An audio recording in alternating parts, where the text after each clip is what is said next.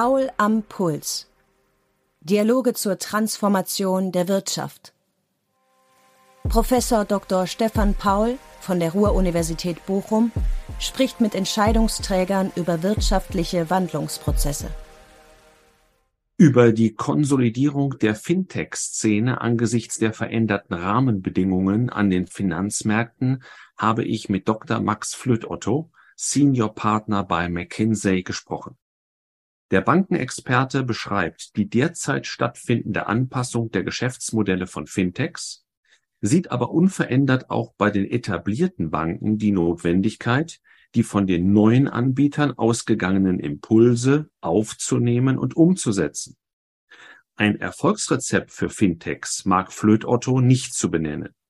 Diese könnten grundsätzlich zwei unterschiedliche strategische Wege einschlagen. Und auch die Frage, gibt es eine einzige richtige Strategie, würde ich mit Nein beantworten. Ich meine, es ist schon interessant, dass fast alle gestartet sind mit einem sehr engen, schmalen Angebot und versucht haben, in einer klar definierten Nische die Besten zu sein, eine Kundenerfahrung zu machen, sei es egal ob im B2C oder B2B-Bereich, die einfach deutlich besser ist als das, was die äh, traditionellen Anbieter angeboten haben. Besser im Sinne von schneller, more convenient oder einfach auch günstiger. Und dann in diesem Segment schnell zu wachsen. Einige sind in dieser Nische geblieben, gerade auf der, auf der, auf der Payment-Seite. Andere haben dann doch gesehen, dass es einen Grund gibt, warum wir eigentlich doch viele Universalbanken sehen, die da versuchen, eine Kundenbeziehung, die ja relativ teuer ist, sie zu gewinnen und auch aufrechtzuerhalten, dann viel breiter zu nutzen, sodass wir ja auch unter den Challenger-Banken gesehen haben, dass eigentlich fast alle angefangen haben, über Zeit dann doch mehr Produktsegmente dazuzunehmen, sei es äh, durch äh, Eigenbau oder auch durch Partnerschaften. Insofern sehen wir eigentlich, eigentlich beides. Es gibt weiter die, die in schmalen Segmenten wirklich mit ganz großen Skalen äh, erfolgreich sind. Aber daneben gibt es die, die, wenn sie einen Kunden einmal gewonnen haben, dann viel breiter gehen, äh, um das zu, äh, zu profitabilisieren. Man kann fast sagen, da wird die Universalbank nicht, nicht neu erfunden, aber vielleicht in, in schlanker, besser, moderner nachgebaut.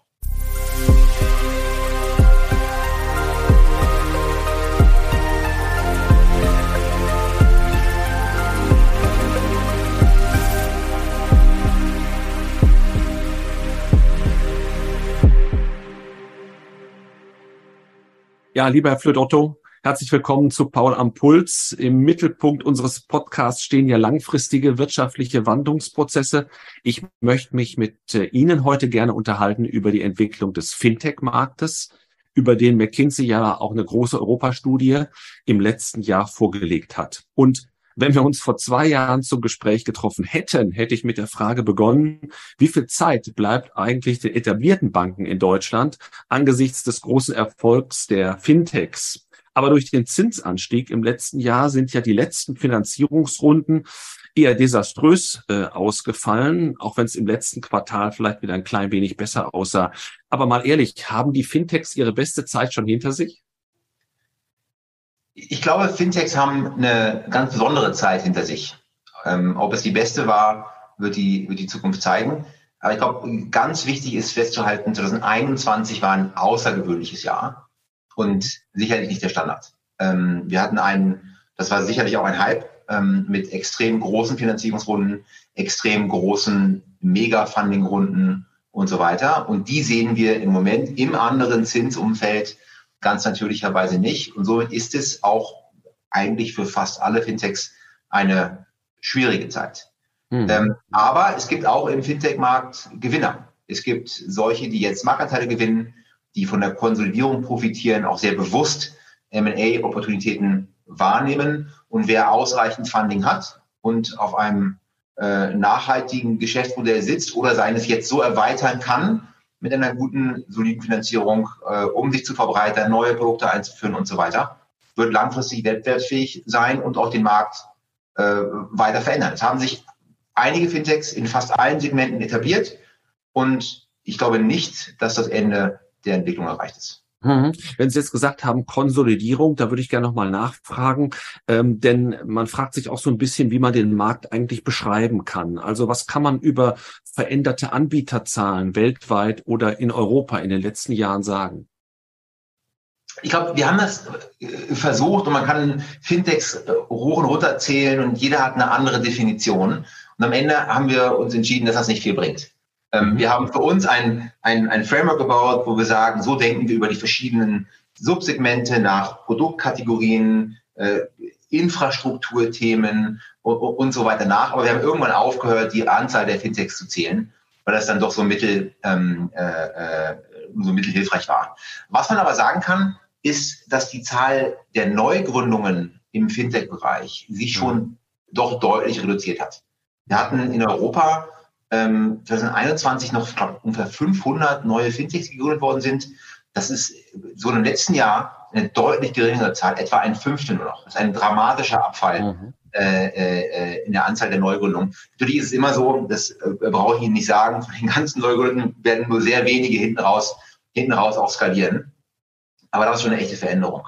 Wir sehen auch auf der Finanzierungsseite, dass die, äh, das Fintech-Funding signifikant zurückgegangen ist äh, von deutlich über 20 Milliarden Euro 2021 auf irgendwas um 16,5 oder so äh, 2022. Und auch 23 hat europaweit relativ schwach gestartet.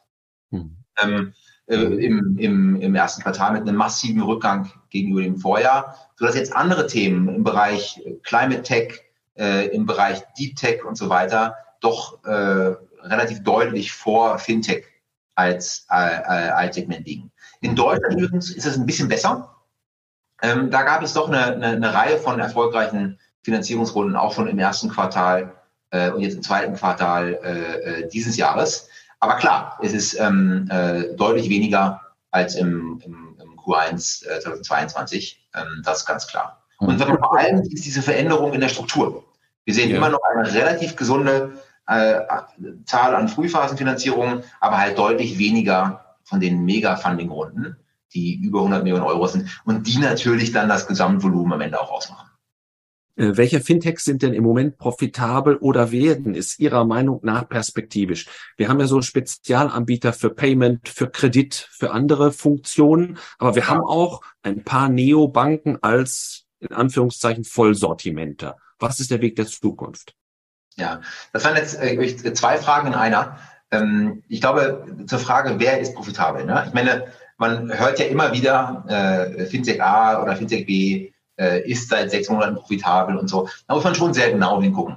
Ne? Da werden dann die verschiedensten Sachen rausgerechnet, wo man sagt, wenn wir jetzt ähm, aufhören würden, einen einzigen Euro in Marketing auszugeben, dann wären wir sofort profitabel. Und das ist interessant, aber das ist natürlich auch äh, nicht das Gleiche wie ein langfristig Trag wie Geschäftsmodelle einer Firma ohne Marketingausgaben haben wir, haben wir bisher noch nicht gesehen. Äh, aber es stimmt schon, es haben eine ganze Reihe von Unternehmen im letzten Jahr äh, diesen Schritt gemacht. Und das gilt interessanterweise doch für sehr unterschiedliche Segmente. Das sieht man sowohl im, im Payments, Remittance-Bereich, äh, das sieht man auch im äh, Challenger Bank, Neobank äh, äh, wo einige sehr große äh, auf einer, sagen, dass sie seit mehreren Monaten profitabel laufen. Insofern ist das, ist das, gilt das eigentlich, eigentlich für alle. Und auch die Frage, gibt es eine einzige richtige Strategie, würde ich mit Nein beantworten. Ich meine, es ist schon interessant, dass fast alle gestartet sind mit einem sehr engen, schmalen Angebot und versucht haben, in einer klar definierten Nische die Besten zu sein, eine Kundenerfahrung zu machen, sei es egal ob im B2C oder B2B-Bereich, die einfach deutlich besser ist als das, was die äh, traditionellen Anbieter angeboten haben. Besser im Sinne von schneller, more convenient oder einfach auch günstiger. Und dann in diesem Segment schnell zu wachsen. Einige sind in dieser Nische geblieben, gerade auf der, auf der, auf der Payment-Seite. Andere haben dann doch gesehen, dass es einen Grund gibt, warum wir eigentlich doch viele Universalbanken sehen, die da versuchen, eine Kundenbeziehung, die ja relativ teuer ist, sie zu gewinnen und auch aufrechtzuerhalten, dann viel breiter zu nutzen sodass wir ja auch unter den Challenger-Banken gesehen haben, dass eigentlich fast alle angefangen haben, über Zeit dann doch mehr Produktsegmente dazuzunehmen, sei es durch Eigenbau oder auch durch Partnerschaften. Insofern sehen wir eigentlich, eigentlich beides. Es gibt weiter die, die in schmalen Segmenten wirklich mit ganz großen Skalen äh, erfolgreich sind. Aber daneben gibt es die, die, wenn sie einen Kunden einmal gewonnen haben, dann viel breiter gehen, äh, um das zu, äh, zu profitabilisieren. Man kann fast sagen, da wird die Universalbank nicht, nicht neu erfunden, aber vielleicht in, in schlanker, besser, moderner nachgebaut. Mhm. Äh, auch wenn jetzt der Antritt bei den einzelnen Anbietern unterschiedlich ist, was kann man denn ähm, äh, so im Überblick mal sagen, wie sich die Geschäftsmodelle gerade verändern? Wird vor allen Dingen an den Produkten gefeilt? Sind es die Preismodelle? Ist es mehr der Prozess im Backoffice? Was steht im Moment im Vordergrund? Ja, auch da muss ich leider mit einer sowohl als auch Antwort antworten. Ich kann ja mal berichten, was so die Themen sind, mit denen wir, äh, mhm. äh, zu denen wir mit, mit den verschiedensten äh, Fintechs und Scale-Ups äh, im Gespräch sind. Und das hat sich schon sehr stark verändert. War es mhm. vor äh, 12 bis 18 Monaten, ging es ganz viel um das Thema einer noch stärkeren Beschleunigung des Wachstums, wie man B2B-Partnerschaften vielleicht schneller und besser angehen kann und auch den, das B2B-Sales-Modell professionalisieren kann. Äh, es ging, gab viele Diskussionen rund um Exit-Support, sei es äh, in den Equity Stories, in einer Unterstützung der sozusagen vielleicht noch fundierteren Analyse des, des Marktes, man beschreiben kann, wie groß eigentlich das Potenzial ist, oder auch in, in Themen rund um IPO-Prep. Ähm, das ist sicherlich weniger geworden. Hinzu kamen eine ganze Reihe Themen, äh, das haben Sie gerade ein bisschen als Backoffice genannt, also das eigentlich nicht der Kern der Arbeit ist, also nicht das Produkt, das vertrieben wird selber, sondern die ganzen Strukturen und Prozesse darum herum. Mhm. Ähm, wie ist das, die ganze Risikofunktion aufgestellt? Mhm. Ist die fit for purpose und gut genug?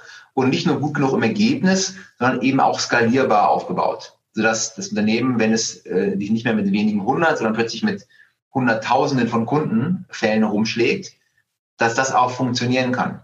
Und man nicht, ähm, äh, da wird die Mathematik nämlich sehr, sehr schnell sehr schwierig. Ne? Man kann einen, jeden Einzelfall kann man irgendwie mit einer durch eine Recherche lösen. Aber wenn das plötzlich Millionen von Fällen sind, dann geht die Zahl einfach nicht auf. Dann muss das ein professioneller äh, Prozess sein, in dem klar zwischen grüner, gelber und roter Ampel getrennt wird und einfach andere andere Prozesse gefahren werden. Und da haben wir natürlich aus unserer Arbeit mit den großen Banken extrem viel Erfahrung. Das ist ein Riesenthema, an dem ganz viel gearbeitet wird. Und das, das gilt aber nicht nur für Risiko. Als ganze Thema äh, sozusagen Erwachsenwerden der Organisation ähm, und sagen Stabilisierung der großen Prozesse nicht im Kernprodukt, sondern darum herum ist ein, ist ein Riesenthema. Das zweite große Thema ist aber auch in der Weiterentwicklung des Offerings. Also gibt es andere Produkte, äh, die für die gleichen Kunden äh, äh, interessant sein könnten, wo mit, mit geringen oder eben Kundenakquisitionskosten von null weitere Ertragspotenziale gewonnen werden können. Und das sind dann ja oft auch Produkte, in denen sich das, das Gründerteam nicht ganz so genau auskennt. Ja. Die haben sich ja oft sehr, sehr tief eingebuddelt und verstehen ganz genau den Wettbewerb und was passiert in ihrem Segment. Aber wenn sie dann, keine Ahnung, aus dem Thema Einlagen in Investmentprodukte rüberwandern oder ähm, äh, plötzlich mit dem Thema Baufinanzierung beschäftigen oder sei es auf der B2B-Seite mit anderen, anderen Themen, dann ist da schon weniger Wissen da. Und das sind, das sind Themen, an denen wir auch viel mit, mit, mit Fintechs arbeiten. Hm. Äh, einige Fintechs sind ja auch, das muss man schon sagen, von der Regulierung äh, doch sehr gemahnt worden, sich in diesen Bereichen, die Sie eingangs angesprochen haben, deutlich zu verbessern. Also ja. ich glaube, man hat die Schattenseite des Wachstums gesehen, dass wir vor 12, 18 Monaten noch hatten, dass man eben diese Dinge nicht entsprechend professionell nachgezogen hat. Und insofern ist da auch Nachholbedarf, so interpretiere ich sie. Ja, äh, genau so ist es. Ich glaube, das ist ja, ist ja auch öffentlich bekannt, dass die, die BaFin da auch in einigen Fällen ziemlich stark hinterher ist. Und dann, klar, wenn man in jedem Einzelfall kann man sich, kann man sich streiten, ob das äh, zu streng ist, ob darüber reagiert wird. Ähm, aber das, das grundsätzliche Thema, dass es Hausaufgaben gibt, ich glaube, das würde niemand, niemand bestreiten. Mhm. Und wenn man da einmal im Fokus des Interesses ist, ist es gar nicht so einfach, da wieder rauszukommen. Und mhm. dann äh, hat man plötzlich eine ganze Menge Hausaufgaben und die abzuarbeiten, das, das dauert. Und lenkt halt leider auch von anderen Wachstumsthemen und Produktthemen in gewisser Weise ab. Und das ist sicherlich eine große Herausforderung für, für viele im Markt im Moment. Hm. Wenn wir nochmal auf die andere Seite, also auf die etablierten Banken schauen, was haben die in der Zwischenzeit getan? Ich glaube, drei Dinge. Sie haben teilweise Fintechs aufgekauft, sie kooperieren mit den Fintechs oder haben schlicht äh, auch eine ganz gute Kopie von dem gemacht, äh, was in bestimmten Segmenten von den Fintechs vorgeführt wurde. Ähm, ist damit die Transformation für diese traditionellen Spieler schon weniger wichtig geworden? Äh, können die sich bereits entspannt zurücklehnen? Äh, das würde ich für einen großen Fehler halten, sich jetzt entspannt zurückzulehnen. Ähm, aber äh, vielleicht vorher noch zu Ihrem, Ihrem vorherigen Punkt. Es ist sicherlich richtig, dass die Fintechs in vielen, und der ganz verschiedenen Segmente und Produkte und so weiter, in vielen Bereichen auch ein, ein Wake-up-Call waren für, für die traditionellen Banken, wo plötzlich Wettbewerber da sein, die halt Prozesse in einer, einem Bruchteil der Zeit abwickeln konnten in einer ganz anders aufgebauten äh, Architektur und Struktur in, in den Apps und generell in der Kundeninteraktion, die eine ganz andere Sprache benutzt haben, die äh, sehr viel gezielter auf bestimmte Kundensegmente zugegangen sind und natürlich in einer viel, viel höheren Geschwindigkeit mit neuen Innovationen kamen. Das, da mussten Banken einiges aufholen. Aber man muss auch sagen, dass man, dass wenn man mich fragt, waren Fintech jetzt gut für den Bankenstandort äh, oder Finanzstandort Deutschland, Europa? Allein, allein damit, glaube ich, haben sie aus, aus Kundensicht und damit mittel- bis langfristig auch aus, aus Banksicht unheimlich viel erreicht. Schauen Sie sich die, die Apps an ihrer, ihrer Bank. Ich weiß nicht, welche Bank sie sind, aber wenn sie hat sich mit Sicherheit in den letzten Jahren deutlich entwickelt. Und da haben die Banken auch viel gelernt von, äh, von Insofern diese erste Welle haben die sicherlich viel aufgeholt. Das ist, das ist gar keine Frage. Ähm, trotzdem, äh, glaube ich, gibt es auch für traditionelle Banken sehr grundsätzliche Fragen zum Geschäftsmodell. Ähm, ob das langfristig haltbar ist. Und der Wettbewerb kommt ja dann nicht nur von Fintech, sondern der kommt auch von äh, Spezialanbietern, die sehr, sehr stark in profitable Segmente reingehen oder Nischen und halt das, was sie als weniger attraktiv sehen, gar nicht anfassen, die sich nicht um die Versorgung an der Fläche kümmern müssen, die sich nicht darum kümmern müssen, ein, ein breites Angebot für jeden zu haben, wie es früher mal bei der Bahn hieß, jede Milchkanne ab, abholen zu müssen, ähm, sondern die sehr gezielt auf die, die Filetstücke Stücke Markt gehen. Wir haben ja in unserem Bankenreport vor nicht, zwei, drei Jahren mal eine aus meiner Sicht sehr spannende Analyse gehabt, wo wir geschaut haben, wie sich die heimischen Banken in den letzten zehn Jahren im Wettbewerb geschlagen haben und das war dramatisch. Die haben fünf bis 15 Prozentpunkte Marktanteile verloren, eigentlich in jedem, äh, äh, in jedem Teil des Marktes an neue Wettbewerber wie Fintechs, an Direktbanken, aber vor allem auch an ausländische Spezialisten, die sich ganz bewusst bestimmte attraktive Teile des ja in Summe schwierigen deutschen Markts ausgesucht haben. Und insofern stehen die Banken weiter in einem sehr, sehr harten Wettbewerb. Und sich jetzt zurückzulehnen wäre, glaube ich, ein, ein sehr großer Fehler. Und ein letzten Satz dazu. Ein Thema, warum ja auch bestimmte Modernisierungsinvestitionen nicht getätigt worden sind in den letzten Jahren, war, dass einfach auch die Mittel nicht da waren. Dass äh, in vielen Gesprächen mit Bankvorständen, die gehört haben, äh, wir haben ein, ein, ein, ein IT-Budget, das wir uns leisten können. Das ist nicht so groß in Niedrigzinszeiten ähm, äh, und so weiter. Ähm, und wir, wir brauchen all das für regulatorische Aufwendungen, für Dinge, die wir tun müssen, um den Laden am Laufen zu halten und haben gar nicht die, die, die, die Kapazität, uns jetzt um moderne Transformationsthemen zu kümmern. Ähm, Im Moment ist das Geld da mit, der, mit den höheren Zinsen. Und ich halte es persönlich für extrem wichtig, da jetzt nicht den Fuß vom Gas zu nehmen mhm. und eben äh, äh weiter anzugreifen, auch wenn vielleicht der Wettbewerbsdruck aus der Fintech-Ecke im Moment etwas geringer ist als noch vor einigen Monaten. Hm.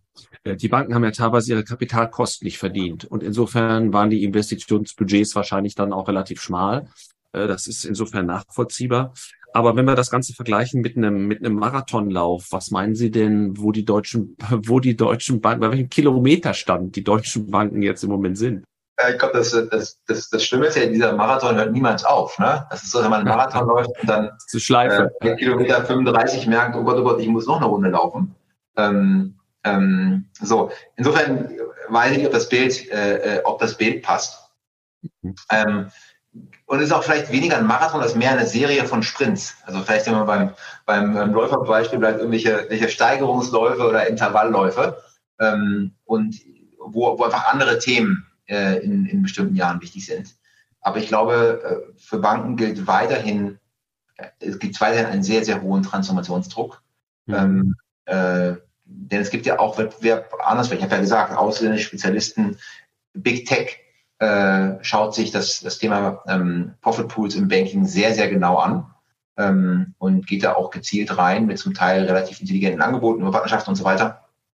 Das ganze Thema äh, Embedded Finance halten wir für einen, einen Riesentrend, dass Unternehmen, die aus anderen Gründen Kundenzugang haben, eben versuchen, diesen Kunden auch direkt Finanzdienstleistungen anzubieten, ob in Eigenbau oder durch Partnerschaften. Insofern Wettbewerb ist da und bleibt da und der Marathon läuft leider noch weiter. Das kann und, nicht. Ja, und, und jemand, der an dem Marathon dann sozusagen neu teilnimmt, Amazon, das haben wir jetzt ja auch gehört in diesen Tagen, äh, bietet äh, ja wohl auch äh, Einlagenkonten an. Ähm, auf der Kreditseite sind sie ja auch schon aktiv, wenn auch vielleicht nicht ja. in Deutschland so sehr, aber, aber in den USA schon mehr. Also ist äh, von diesem Big Text, um die es ja mal ein bisschen stiller geworden war, auch zu erwarten, dass die stärker in die europäischen und auch in den deutschen Markt eindringen? Ja, ich glaube, Sie meinen Apple wahrscheinlich mit der, mit der, mit dem Sparkonto, was Sie jetzt gerade gelauncht haben in den USA. Apple bietet das natürlich auch, Amazon macht ja auch einiges in der Händlerfinanzierung äh, und so weiter. Übrigens auch, äh, auch in Deutschland.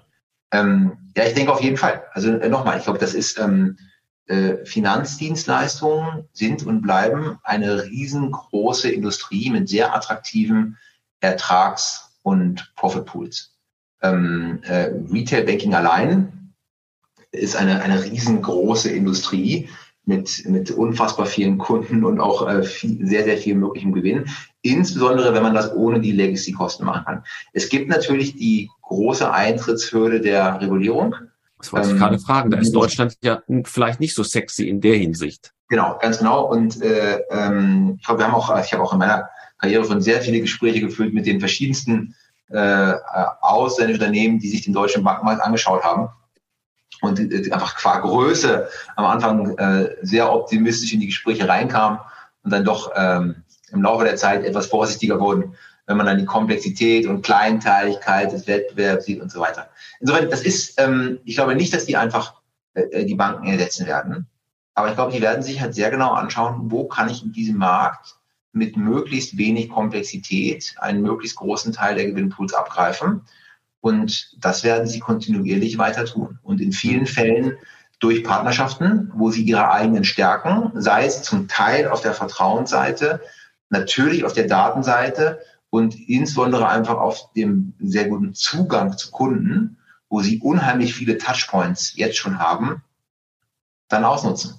Und nochmal, ob sie das dann mit eigenen Produkten machen oder in einer Partnerschaft wie Apple jetzt mit Goldman in den USA, ist dann eine, eine, eine zweite Frage. Mhm. Vor einigen Jahren hat ähm, ein ja schon relativ bekanntes Unternehmen, aber noch nicht allen so vertrautes Unternehmen wie PayPal den deutschen Zahlungsverkehrsmarkt total neu aufgerollt. Droht so eine Gefahr Ihres Erachtens ähm, äh, auch in der Zukunft?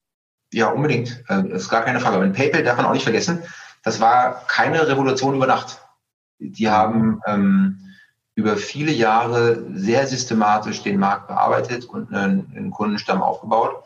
Und es ist ja auch nicht so, als würden sie das Thema jetzt alleine dominieren, aber haben sich dann über Zeit da eine sehr starke Marktposition erarbeitet. Ähm, ich glaube, dass das, das kann sicherlich, sicherlich wieder passieren. Und ich meine, wenn wir beim Thema Apple nochmal bleiben, was wir vorher hatten, die haben natürlich einfach einige unfassbar starke Assets. Sie haben ein sehr hohes Kundenvertrauen. Sie haben sich als Marke sehr stark Richtung äh, äh, Datensicherheit, Kundensicherheit, äh, auch Schutz des Verbrauchers und so weiter äh, positioniert. Ähm, und sie haben natürlich den Vorteil, dass jeder von uns 120 Mal am Tag in dieses Gerät reinschaut. Und ähm, das ist natürlich eine Anzahl von Kunden-Touchpoints, die sind einfach unglaublich. Äh, äh, und da habe ich von den Daten, die sie haben, noch gar nicht gesprochen. Und das sind ja alles Dinge, die, die jetzt um beim PayPal-Beispiel wieder zu bleiben, die gar nicht hatten. Insofern äh, unbedingt, ja, ich glaube, die Gefahr sehe ich, sehe ich schon. Ja. Und wir haben an dem Beispiel von PayPal ja auch gesehen, wie schwer sich deutsche Banken tun, das zu kontern, so einen Angriff. Das ja. dauert ja an sich praktisch bis heute, bis ja. man da dem mal etwas, ja, etwas Leistungsfähiges auch entgegengesetzt hat jetzt in dieser europäischen Payment-Initiative, äh, die, die sicherlich auf der einen Seite Schlagkraft gewinnen kann, aber auch für Komplexität sorgt. Ja, gar keine Frage. Das, das ist so. Ähm, ich glaube, da war, war die, die Industrie zu langsam und hat, hat Zeit verloren. Ich möchte aber trotzdem auch sagen, dass man jetzt das nicht als Totgesang auf die Banken sehen sollte. Die Banken haben in Deutschland auch, ähm, auch, auch viele Stärken die, die, die gut sind. Sie haben immer noch ein höheres Kundenvertrauen als viele neu eintretende Wettbewerber. Sie haben Zugang zu sehr, sehr vielen, sehr, sehr vielen Kunden. Sie machen auch deutlich komplexere Themen als vielleicht einfachen Zahlungsverkehr in, äh, in hoher Qualität zu im europäischen und weltweiten Wettbewerb sehr geringen Kosten. Also wir haben uns das mal im Retail-Markt angeschaut, dass Verbraucher in Deutschland zahlen Faktor zwei oder drei im Vergleich zu manchen Märkten, Faktor vier oder fünf weniger mhm. für ein Retail-Standard-Bundle als ähm, in, in, Südeuropa oder anderswo. Ähm, ähm, also die Kunden kriegen gute Bankdienstleistungen zu sehr geringen Kosten in einer hohen Stabilität und, und äh, hohen Sicherheit mit nicht immer, aber oft auch äh, guten Beratungsleistungen, auch im komplexen Bereich. Das sind schon große, große Stärken. Aber klar, die, die Gefahr ist da. Das sind große Profit Pools und ähm, ja, da glaube ich wenig Hemmung, dahinter zu gehen. Also das ist ja auch volkswirtschaftlich ein Riesenvorteil, wenn das so ist. Genauso wie, haben Sie vorher gesagt, aber die Fintechs auch volkswirtschaftlich einiges bewegt haben, indem sie eben für Innovation gesorgt haben in dem Markt. Und ich würde jetzt gerne nochmal auf den europäischen Fintech-Markt zurückkommen. Wenn ich Ihre Studie richtig gelesen habe, haben Sie im Kern geschrieben, da würde noch mehr gehen. Ja. Und meine erste Frage wäre jetzt mal, wo stehen denn die deutschen Fintechs im europäischen Vergleich? Ja, ähm, im Mittelfeld, würde ich sagen. Also okay. Ähm, äh, das, das britische oder schwedische Ökosystem sind, äh, sind sicherlich weiter, ähm, sowohl in früh im Funnel auf der Seite der, der Gründung, aber auch hinten raus ähm, äh, in Eskalierung. Und da sind Deutschland, Frankreich oder auch Spanien äh, sicherlich, sicherlich nur im, äh, im Mittelfeld. Und da habe ich jetzt ganz bewusst so, so kleine Spezialfälle wie Malta oder so äh, mhm. rausgelassen. Die haben natürlich in, in per Capita Zahlen immer unglaubliche Ergebnisse, aber das ist ja nicht, das ist ja nicht wirklich relevant. Insofern, ähm, da ist, glaube ich, doch, äh, äh, äh, doch noch viel zu tun. Ähm, und da ist, das ist eigentlich entlang des ganzen Panels glaube, wir haben, mhm. wir nutzen nicht das Gründerpotenzial, seien es weibliche Gründer, ältere Gründer, Gründer mit Migrationshintergrund, Ausgründung aus Universitäten. Da ist überall noch, noch jede Menge, jede Menge Raum zu Wachstum. Ähm, aber natürlich insbesondere auch auf der, äh, dann ganze, die Frage, kann die Regulatorik in bestimmten Bereichen einfacher werden? Kann man vermeiden, dass äh, europäische Vorgaben noch Goldplating bekommen, wie wir das so schön nennen, und besonders besonders sozusagen streberhaft, werden, streberhaft umgesetzt werden, ähm, was dann wiederum gerade für in ganz Europa expandierende Fintechs ein Riesenproblem ist, wenn sie aus Deutschland kommen. Und natürlich das riesengroße Thema äh, Wachstumskapital, wo Deutschland dann doch hinter einigen anderen Märkten deutlich zurückliegt, aber auch Europa in Summe sicherlich mhm. noch ähm, äh, sehr viel mehr machen muss. Insofern, das ist leider keine monokausale äh, Erklärung.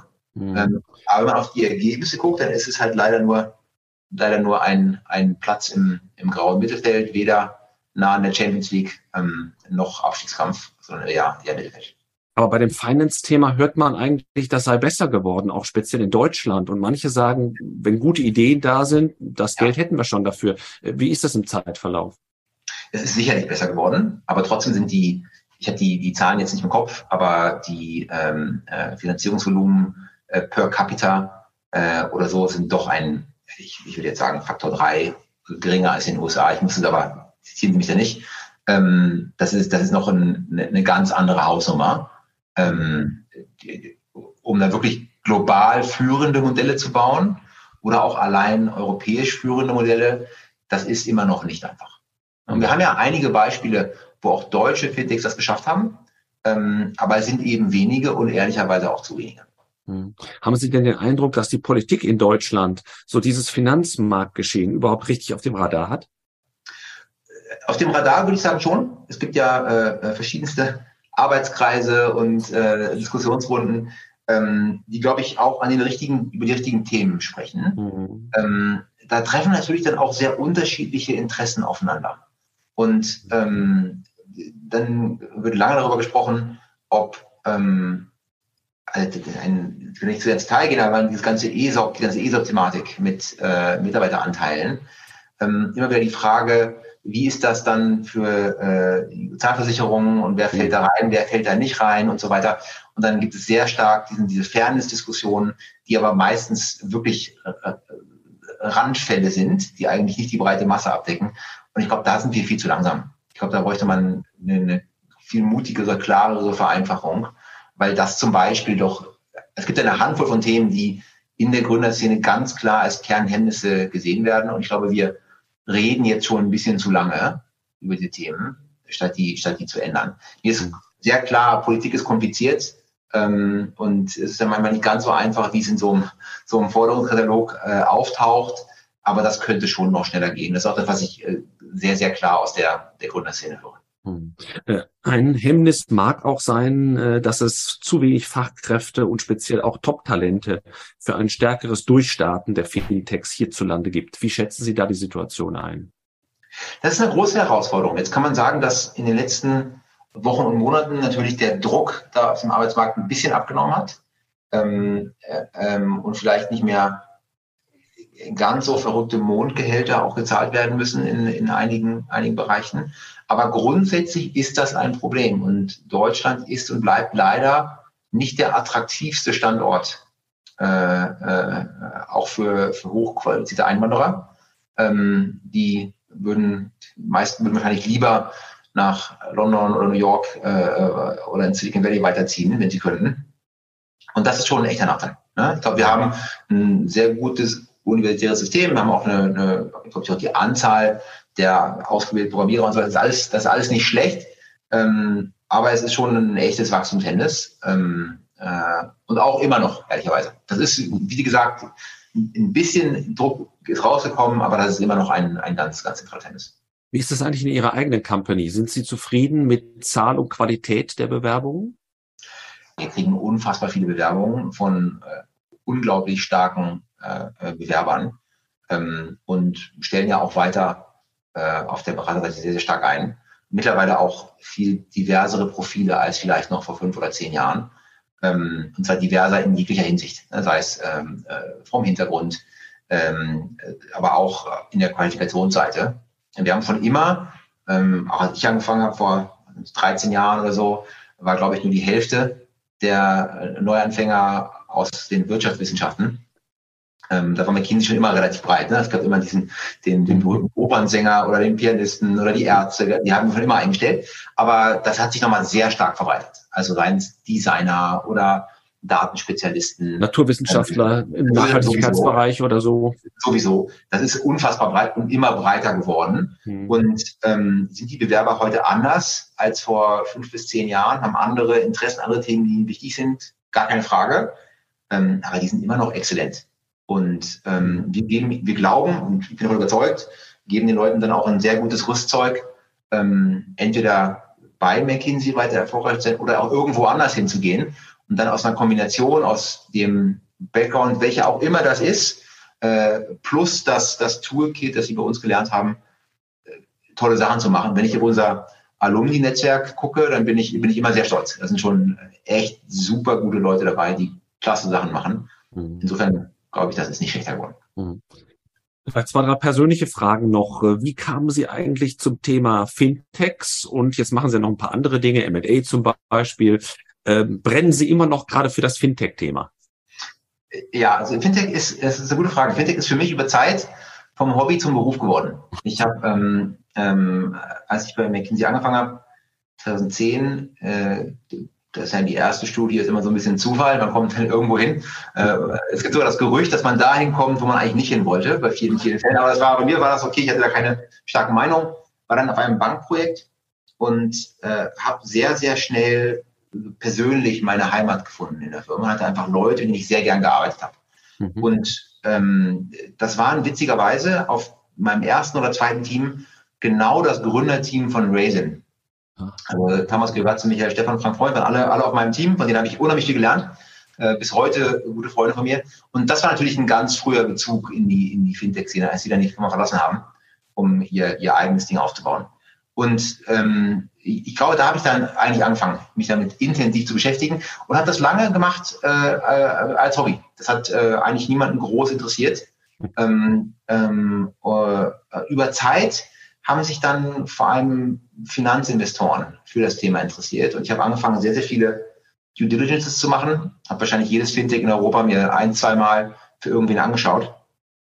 Und erst jetzt in den letzten, ich würde sagen, drei Jahren sind das auch zum Teil unsere Klienten geworden, wo wir direkt gerade mit größeren Fintechs an, an, an wichtigen Themen arbeiten, so dass es mittlerweile sicherlich kein Hobby mehr ist, sondern ein, ein Beruf, aber äh, ist, äh, ist, ich würde sagen, Hobby und Beruf. Also ich mache es immer noch sehr gerne und äh, ist für mich auch eine tolle Abwechslung in meinem eigenen Portfolio das ist ja, ich leite ja unseren Bankensektor in Deutschland, ähm, äh, habe dieses ML-Team habe ich jetzt abgegeben, aber ich mache es immer noch gerne. Äh, und Fintech, das ist ein breites Portfolio, aber Fintech ist sicherlich, sicherlich ein Herzensthema. Warum haben Sie nicht selbst gegründet? Ah, das ist eine gute Frage. Ja, ähm, äh, ganz genau weiß ich ehrlicherweise nicht. Ich glaube, wenn ich über mein sozusagen persönliches Stärkenprofil nachdenke, ich glaube, ich wäre, ähm, ich glaube, wo ich sehr gut wäre, ist in so einer, ist in, in einer Wachstumsphase, äh, Sachen zu strukturieren, äh, noch schneller zu machen, noch größer zu machen, ähm, zu professionalisieren. Ich glaube, das könnte ich sehr gut. Da habe ich auch einige Male stand ich kurz davor, äh, diesen mhm. Schritt zu machen, habe mich dann am Ende, warum auch immer, äh, dagegen entschieden. Ich glaube nicht, dass ich ein guter, ähm, zumindest wäre ich kein guter Einzelunternehmer oder Einzelgründer.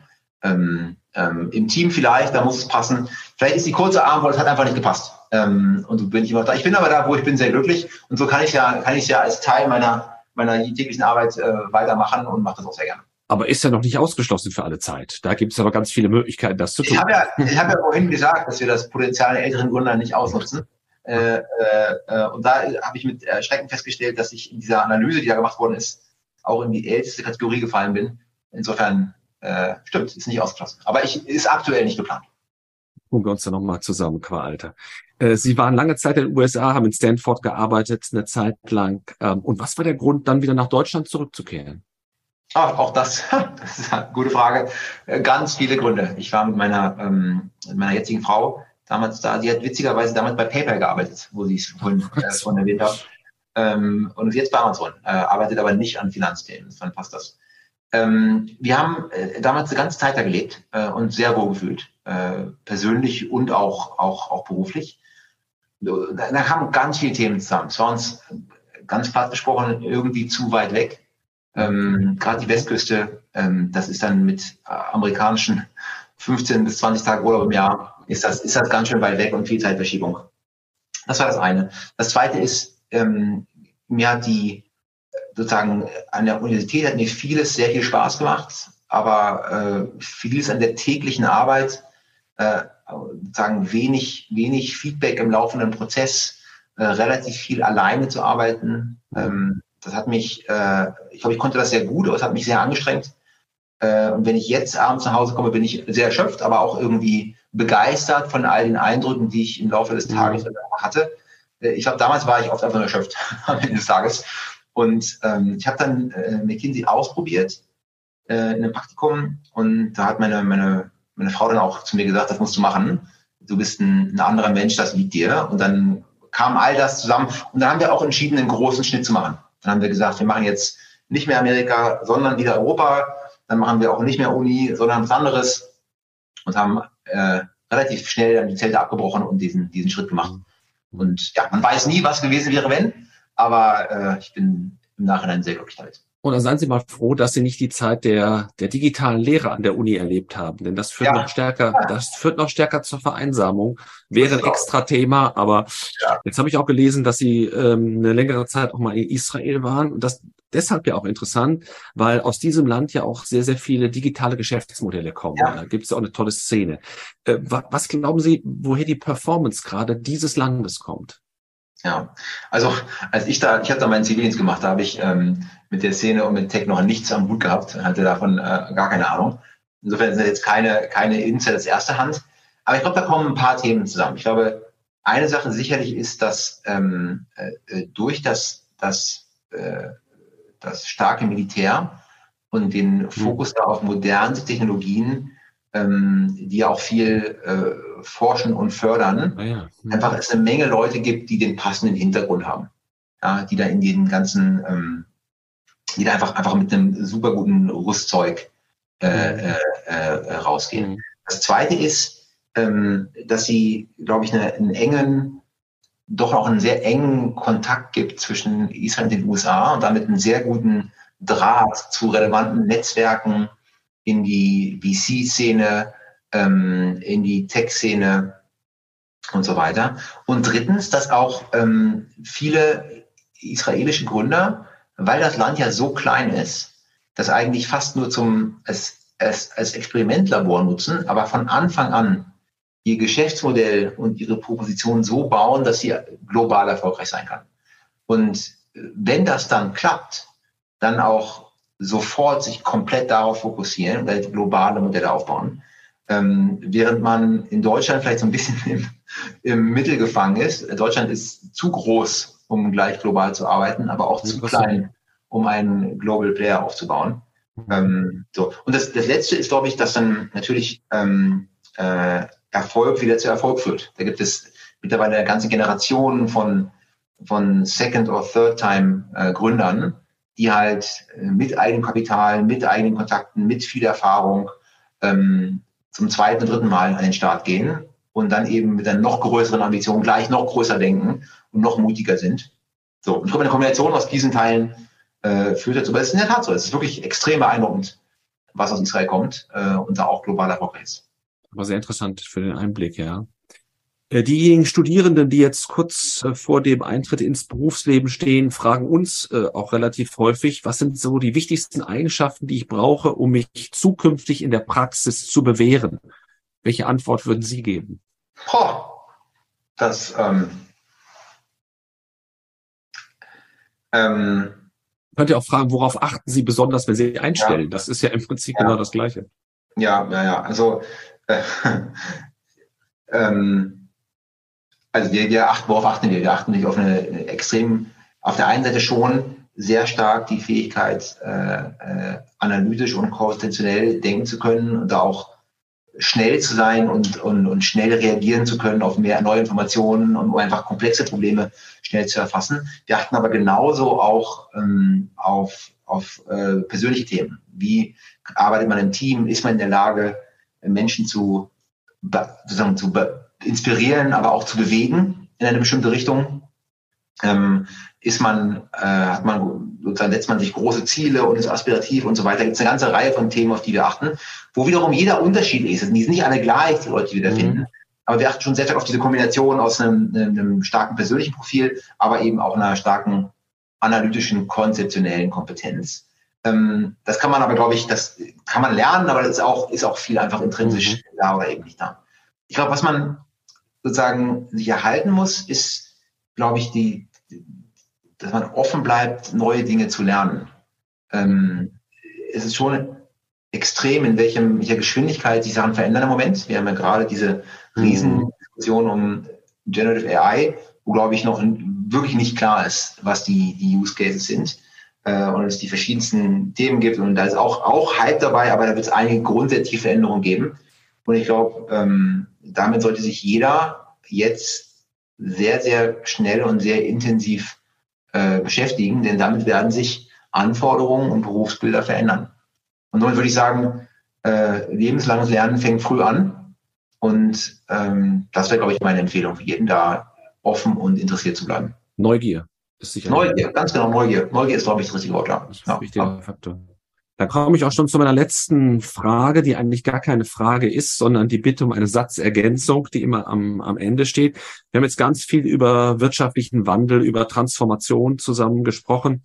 Wenn es einen Satz gäbe, der würde mit dem Begriff der Transformation beginnen, dann käme ein Gedankenstrich. Wie würden Sie den ergänzen?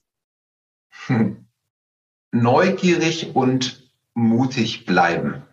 Ich glaube, wenn man sich neue Themen anschaut, und nicht auf dem, dem alten ausruht und wenn man ein Thema entdeckt hat, sich dann auch, auch traut, eine Veränderung anzustoßen Die ist nicht immer erfolgreich, aber wenn man nicht mit Mut startet, dann wird sich mit Sicherheit nichts verändern. Ihre Neugierde, Ihren Mut haben wir heute gespürt, als wir Impuls fühlen durften. Herr Flöt Otto, ganz, ganz herzlichen Dank, dass Sie uns heute ein paar Insights gegeben haben aus der Szene, aber auch von Ihrem persönlichen Erfahrungsschatz. Und ich darf Ihnen sowohl für Ihr Unternehmen als auch für Sie selbst alles Gute wünschen. Und vielleicht kommt es ja doch nochmal zur Unternehmensgründung. Dann bitte rechtzeitig Bescheid sagen. Alles Gute für Sie. Vielen Dank. Alles klar. Herzlichen Dank. Hat mir Spaß gemacht. Danke.